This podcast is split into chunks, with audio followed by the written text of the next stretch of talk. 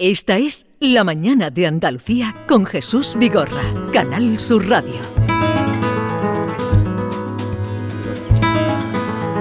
11.32 minutos de la mañana.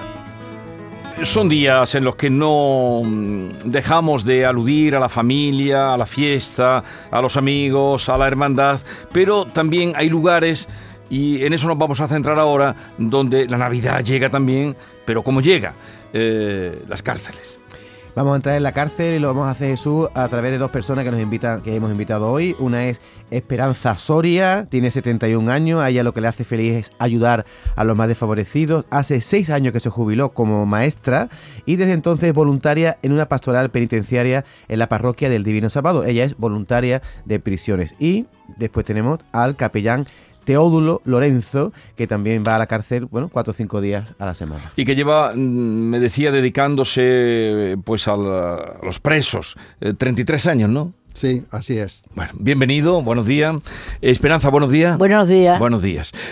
Y ustedes, mm, Esperanza, ¿cuánto tiempo lleva usted eh, también haciendo, prestando esa ayuda a los presos? Entrando mm, será unos 20 años, pero ayudando presos desde fuera mucho tiempo porque ando con la comunidad gitana y el problema de handicap que tiene es que no hay transporte. Los, los familiares son los fines de semana.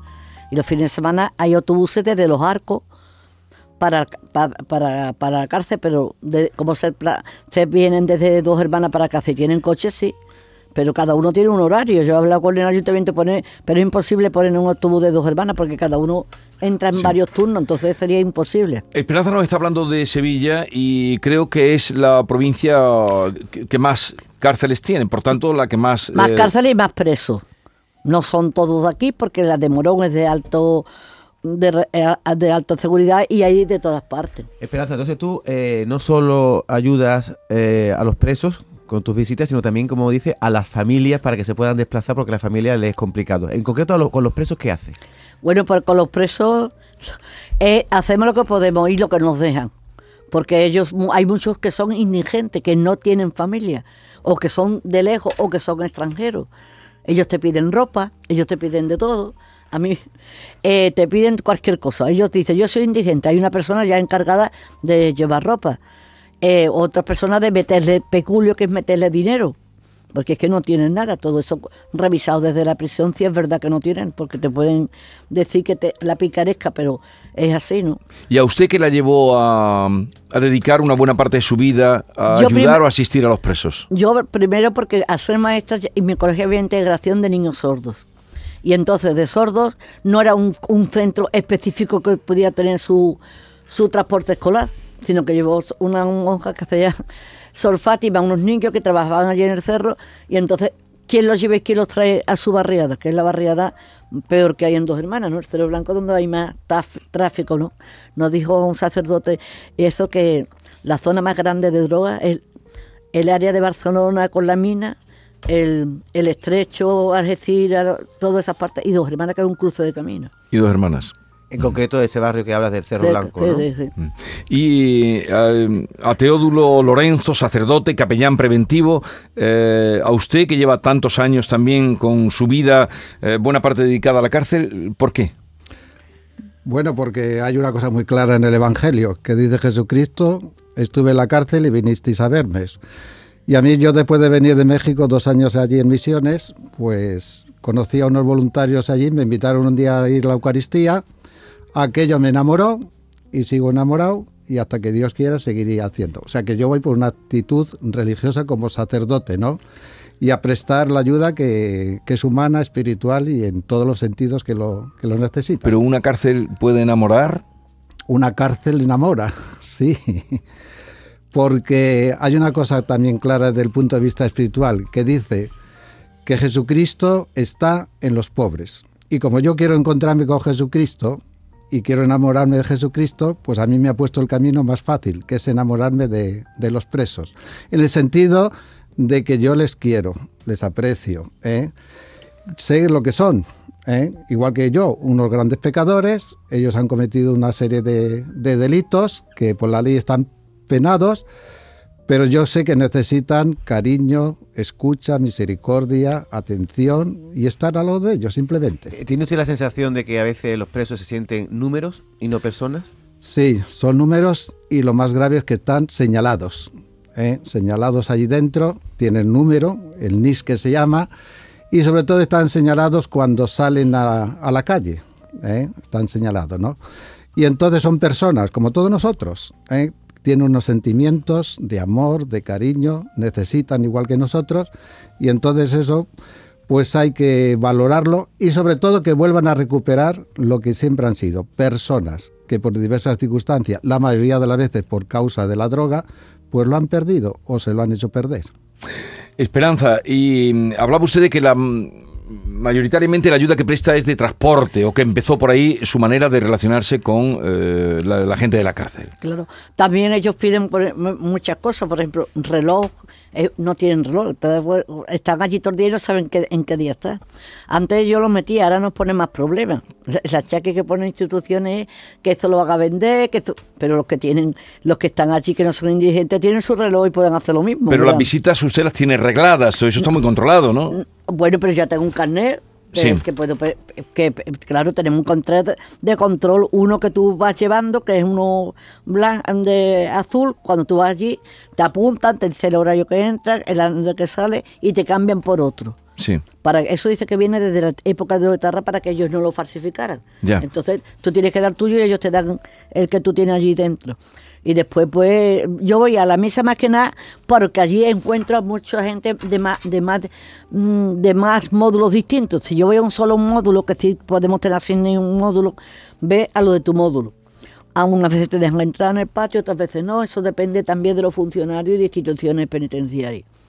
Y pues ya, da- eso a mí me piden muchos relojes ahí, ¿no? Rosario. Rosario de madera. Ajá. Porque a ellos le, le gusta, no sé, pues, llevárselo todas veces. Ay, para mi hijo, para, dárselo a mi madre, para mi... Porque ya- una pena son los presos, pero vete a ver Los familiares las familiares. Porque yo muchas veces cuando yo me cruzo por los pasillos veo dramas de una señora embarazada con tres hijos más, con la suegra. Y yo se lo digo a los presos, vengo a ver a vosotros, pero la- las familias están más desamparadas. Porque mal o bien tienen ellos su, cu- cubierto la- las necesidades. Y Esperanza, como ha dicho el padre Teodulo, son personas que algunos tienen delito de sangre. ¿Alguna vez te has sentido intimidada o con temor? Para nada, porque antes hablabais de, de si son números. Y una vez dice, los voluntarios, muchas gracias. Hoy que se van de vacaciones, estos están mayores, porque normalmente somos gente bastante mayor. Hay que renovarla no sé cómo. Y dice, pero soy la única persona, per- gente que nos tratáis como personas. Ya. Eso lo- ellos, claro, nosotros no ni preguntamos nunca a ver qué delito tienes. Si él te lo quiere decir, bien, pero si no, nada. Ellos no, porque es muy difícil que se fueran a... Porque ellos valoran el tiempo que se deja la gente, las mayores que tienen nietos, las religiosas. ya, ya, Hay dos religiosas con ochenta y tantos años. Pero que dice usted que, las personas, el grupo en el que trabajan ustedes, que, eh, que son muy mayores todos. la, la pastora penitenciaria son mm, bastante mayores. Ha habido una monja en Alcalá de Guadalajara con, hasta con 92 años y no, y no se lo perdía, ¿eh? Tenían que Yendo ir a la cárcel. Yendo a la cárcel. Eh, y, y- y es que les llama. Esperanza, has nombrado un barrio problemático. Ha dicho que un parte del centro de la droga de España está allí, se llama Cerro Blanco, donde la mayor parte de la gente es, es gitana. Esa comunidad gitana con la que tú trabajas diariamente. Y una vez que hablé contigo, me dijiste que ahí hay un matriarcado explotado. ¿Qué pasó con las mujeres de la comunidad gitana? Pues que llevan todo. Llevan, la, lleva, llevan las fármacas cabellares, a- hasta ahora tenían muchos hijos, hay maltrato, pero no, no se dice, pero sí, sí lo hay. Y tan, Maltrato de, par- por parte del hombre. Hombre, por- allí sí, y además tan, pro- tan es una señora con nueve hijos, el marido de familia esquizofrénica y de todo. Y ella, la pobre, dice, es que los gitanos no matan a las mujeres, son los payos. Digo, sí, mi alma. Los payos se enfada un día, le da un cachiporrazo y, la- y, y- y te le quita de en medio. Digo, pero es que vosotros es martirio chino, martirio chino, porque es que que si le tira agua caliente, que si, pero encima con fama de los niños, no solo de dos hermanas, de otro, de la Puebla y todas esas cosas, que dice, señorita, es que si no le pega no lo quiere. Pero que le tira agua caliente, ¿qué significa? ¿Que los hombres le echan agua caliente, agua a, las caliente a las mujeres? mujeres y, ¿Para qué? Para- y, y- y- y- para, para hacerle daño. Para hacerle daño. Y, y, y de hacerle tragar cristales, no de esos cristales que corta, sino de un vaso de esos de cuar, de que se van de todo, es que hay de, hay de todo. Uno le comentaba, digo, pero es que dice que le pega dormir, dice, cualquiera le pega despierta, despierta esta, como, como una cosa ya, ya normal, ¿no? Y allí un barrio con mucha droga, entonces mucho acentismo escolar, que no se, que no, no se ateja. Allí en el Cerro Blanco no habrá nadie que haya terminado la ESO, primero y segundo, Y con mucha y no ha presentado no ha presentado porque no se valora y desde las administraciones no lo hacen yo le he dicho al alcalde anterior a Toscano porque en, en- en el País Vasco la Archaina coge uno y se lo lleva a su casa y los mozos de escuadra los llevan a su A casa la escuela. dice es que esto no es un estado policial claro Sí, pero el- el- la Eh, escuela que usted está señalando, más con la, con la experiencia que usted tiene de maestra, es lo principal. Es decir, Eh, la escuela es que- sería lo principal para atajar ese problema. Eh, es que date cuenta el que si nadie tiene la ESO, ¿qué mercado de trabajo va a tener? ¿Qué sistema de, de trabajo, de, de constancia, si no tienen para nada? Ahora baja la natalidad, pero así todo, allí hay un- un dramas que se te ven, ¿eh? Es que lo mismo hay drogas que, que están robando en cobre. Ya. Está- eh, ya no es que aborte ni otro ni otro, es que están incluso vendiendo óvulos. Que verá, que, que sepa investigación, no sé qué, pero yo veo que si esas empresas. Da, porque a mí me dijo de ¿Pero Ginebra. ¿Quién vende óvulos? Es que no me he enterado bien. ¿Quién Ven- vende óvulos? Las mujeres. Las mujeres Los la-. Hay, hay em- empresas, Ginemé y otra cosa, que los que abo- ponen a, a esto para inseminar o por lo que sea son o gitanos o sudamericanas. ¿Quién venden sus óvulos? Pero eso es todo un tráfico ilegal. No, porque lo, si tú vas y lo que quieres son tus óvulos, pues que como que do- do- dona sangre Compra, vendido. Lo que pasa es que, que, que, que le va a dar qué índice de, de criminalidad puede tener una persona, porque es que ahí la cárcel se hereda por padre. Hay niños que han sido engendrados en la cárcel y, ahí la saga continúa. Es como te dicen en, en Cáritas. Lo- son gente que se uno se renuevan las familias que no salen adelante porque no hay una formación de integración. La- la- lo que usted está señalando, la, la educación, la escuela, la integración que no llega, porque la integración mm, siempre se habla de eso, pero es muy difícil, ¿no? Es muy difícil. La cárcel está para cumplir la pena y rehabilitarse. Y rehabilitar, eso es el sentido de la cárcel. Eso es. Bueno, se están haciendo muchas cosas. Hay, hay patios de rehabilitación. Pero el problema de dónde está. El problema de, sobre todo para muchas personas, es cuando sale. ¿eh? El Sobre- problema no está dentro, Mm. el problema está afuera, dice usted. Dentro, dentro de las cárceles españolas son de las mejorcitas que hay en el mundo, están cubiertas todo eso, se, normalmente se respetan los derechos humanos, todo eso sí, pero el problema está cuando sale. ¿eh? Si no tiene un apoyo familiar, ¿eh? pues se van a encontrar en la calle. Van a cobrar una ayuda que tarda dos meses, nadie les va a dar trabajo casi porque están señalados y el otro día me lo decía uno muy claro, tengo tres hijos, ¿qué hago? Pues tengo que buscarme la vida como, como sea, ¿no? Como sea. Y entonces, pues los poderes públicos tenían que meter mano ahí cuando salen de la cárcel, ¿no? Dar alternativas, dar trabajo, no dar un subsidio, que eso se acaba, sino y formar sobre todo, porque la mayoría de los que salen, sobre todo ya han estado metidos en la droga, ya han venido de, de barrios pobres, pues no tienen educación, no tienen la mayoría trabajo y entonces lo tienen muy complicado, muy complicado. De ahí viene que, le, que muchos vuelvan a delinquir, vuelvan a entrar en la cárcel y son, como se dice, carne de cárcel. ¿eh? ¿El día Nochebuena van ustedes a la cárcel? Eh, normalmente el día 24 se celebraba la, la misa con el cardenal ¿eh? y se hacía la misa de, del gallo por la tarde, ¿no? La tarde. Ahora por otro motivo pues se adelanta un poquitín, ¿no? Pero ellos tienen su Eucaristía y sobre todo estos días ellos han estado trabajando en la Navidad. Han estado poniendo sus belenes, han estado pintando cosas de Navidad y está todo decorado estupendamente. Aquello rezuma El espíritu el navideño. espíritu navideño, Pero ¿no? si un preso le dice que no cree en Dios, usted le atiende igualmente. Uy, a todos, claro, hombre, claro. Él atiende a todo el mundo. Eso es. Allí hay mucho musulmán, musulmán. La relación es cordial. ¿eh? Hay de otras religiones, no hay ningún problema. ¿eh? Porque lo primero es escuchar a las personas. Y escuchar a las personas. Cada uno tiene su religión, sus problemas. Todo yo lo primero que hago es escuchar, escuchar, escuchar. Sin preguntar qué tipo de delito han cometido. ¿no? Nunca preguntamos, nunca. Si ellos lo quieren decir, lo dicen. Si no, nunca preguntamos.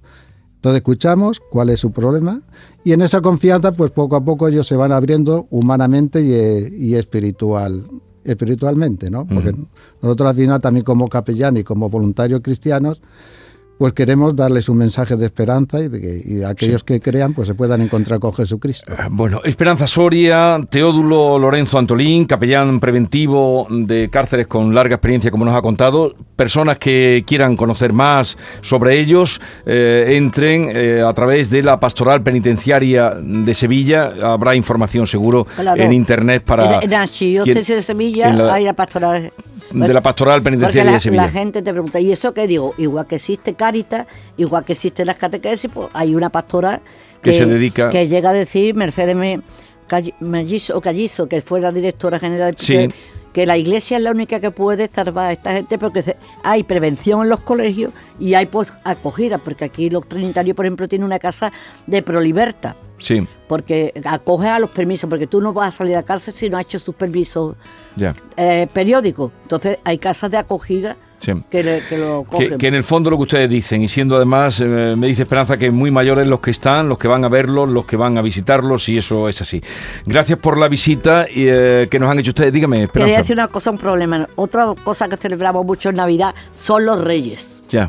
Eh, en Sevilla 1 hasta ahora es la Caixa la que pone el dinero y, el re- y- y los regalos. Pero en Sevilla 2, que es Morón, que hay 1.500 presos, eso es lo que no tenemos para el año que viene, no tenemos cómo resolver el problema.